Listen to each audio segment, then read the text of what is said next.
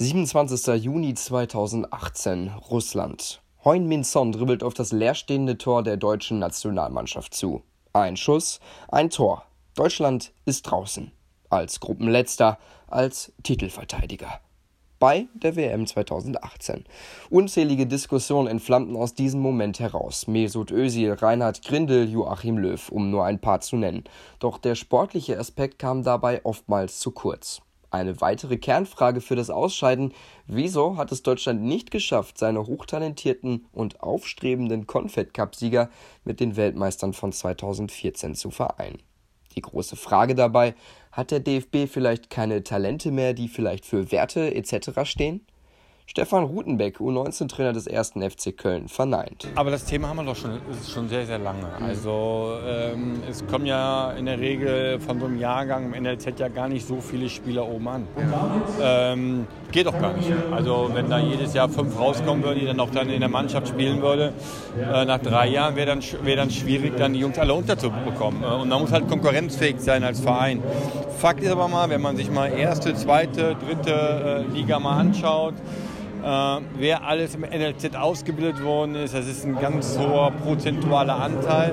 Das heißt, äh, wir bilden natürlich auch in Köln nicht nur für den ersten FC Köln aus, sondern halt auch für, für andere Mannschaften, für andere Vereine. Und äh, ich glaube, da ist der Anteil halt wirklich enorm. Deswegen glaube ich, machen wir schon einiges richtig. Aber man kann natürlich Dinge auch immer wieder optimieren. Und, äh, aber habe, ja, habe selber fest, auch selber festgestellt, dass es nicht so einfach ist, wenn dann jeden, jede Woche ums Ergebnis geht, äh, um den Arbeitsplatz, ähm, dann auch viel zu riskieren und dann einen 18-Jährigen reinzuschmeißen. Also das ist nicht immer ganz so einfach. Was, was kann man für Sie im Nachwuchsbereich noch optimieren? Also direkt im Nachwuchsbereich, ja, das fängt ja an, äh, also ich kann ja nur von, bei uns von sprechen. Da geht es ja, genau. um, um, Infrastruktur halt. Ne? Wir haben nicht die besten Trainingsbedingungen. Ähm, da geht es halt auch äh, konzeptionell äh, sich weiter zu verbessern, äh, Trends entsprechend zu bewerten und umzusetzen dann in den Vereinen da einfach noch mehr den Fokus drauf legen und nicht dann irgendwann mal stehen bleiben vor dem, was vor zehn Jahren ausgebildet worden ist, sondern auch sich da stetig weiterzuentwickeln. Weil ich meine, in Deutschland haben wir ja kein Problem mit Talenten. Ne? Also das ist ja, das ist ja Fakt. Es sind ja genug Talente da.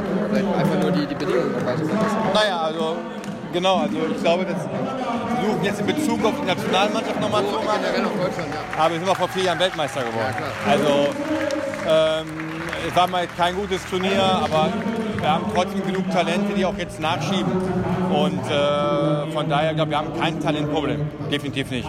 Und ich finde halt auch, ähm, letztes Jahr schon auch viele wieder in der ersten und zweiten Liga gesehen, äh, 20-Jährige, ähm, die auch aufstrebend sind. Also ich glaube, da kommt einiges nach und ich glaube, es wird gerade ein bisschen äh, zu heiß gekocht, das Thema.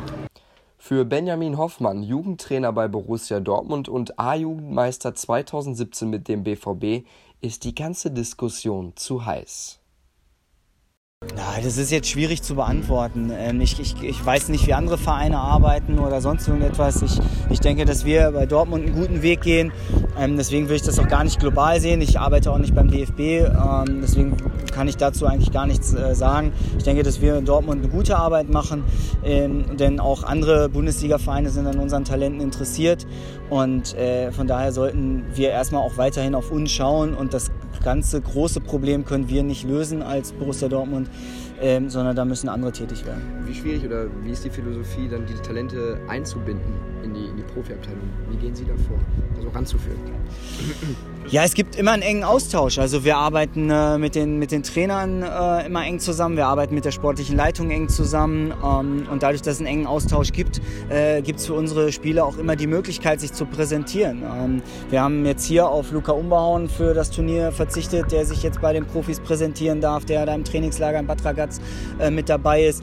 Ähm, das war in den letzten Jahren auch immer wieder, dass unsere Spieler in, in, im Trainingslager, in Trainings sich präsentieren dürfen und da ist auch klar, wir können die Tür öffnen, sie müssen aber selber durchgehen. Ja, und ähm, diesen Willen müssen sie dann auch beweisen und zeigen. Ähm, und deswegen ist der Austausch sehr eng, weil sonst würden die Jungs ja auch nicht merken, okay, es ist immer wieder möglich hier. Ich habe es gefragt, weil nach, der, nach dem Aus der deutschen Nationalmannschaft bei der WM war irgendwie ja so ein bisschen die Diskussion, okay, wir haben es nicht geschafft, die vermeintlichen Talente aus dem Confed Cup mit den etablierten Weltmeistern zusammenzubringen. Deswegen war da so die Frage nach der Herangehensweise Philosophie. Ja, deswegen sage ich ja, da bin ich viel zu weit weg. Also das, das kann ich nicht beurteilen. Ich, ich bin da nicht in der Kabine äh, bei der WM gewesen. Mhm. Ähm, ich äh, weiß, war nicht, war nicht im Trainingslager dabei. Ich, äh, das, das, kann ich nicht beurteilen. Ja. Das will ich auch nicht beurteilen. Ich, ich kann nur für Dortmund sprechen. Peter Knebel, technischer Direktor der Knappenschmiede, bringt die Lösung für die Frage eigentlich auf den Punkt. Deutschland hat kein Talenteproblem, ist ja klar.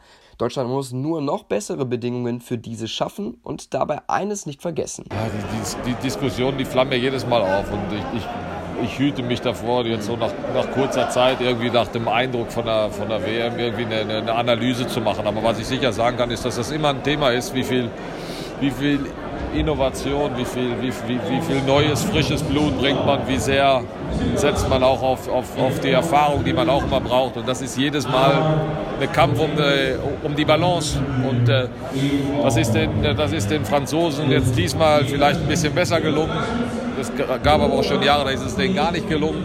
Es kommt, kommt halt immer auf so ein paar Schlüsselentscheidungen in der Besetzung drauf an. Aber grundsätzlich ist dieser, dieser Übergangsbereich, den gibt es ja halt auch zwischen U21-Nationalmannschaft und, äh, und A-Nationalmannschaft oder in den Vereinen U23 und erste Mannschaft der ist, der ist immer die, die, das Nadelöhr, durch, das alle durch müssen. Da laufen auch nicht immer die gleichen drauf zu. Es wird nicht von den gleichen Menschen gemanagt. Das ist immer die, die, die, die, die Königsdisziplin. Insofern kann es mal sein, dass es besser gelingt und mal weniger, aber die Aufgabe, die stellt sich immer. Und äh, wie, wie wollen Sie das handeln beim FC Schalke? Also was ist da so Ihre Philosophie? Wie macht man das am besten? Das Erste ist mal, dass man, dass man hervorragende Spieler haben muss ja. vom Nadelöhr. Also es bringt nichts, wenn man über das Nadelöhr redet und die Spieler sind nicht gut genug. Also von unten muss man erstmal gucken, dass man Qualität liefert. Und dann kann man darüber reden, wie man das managt.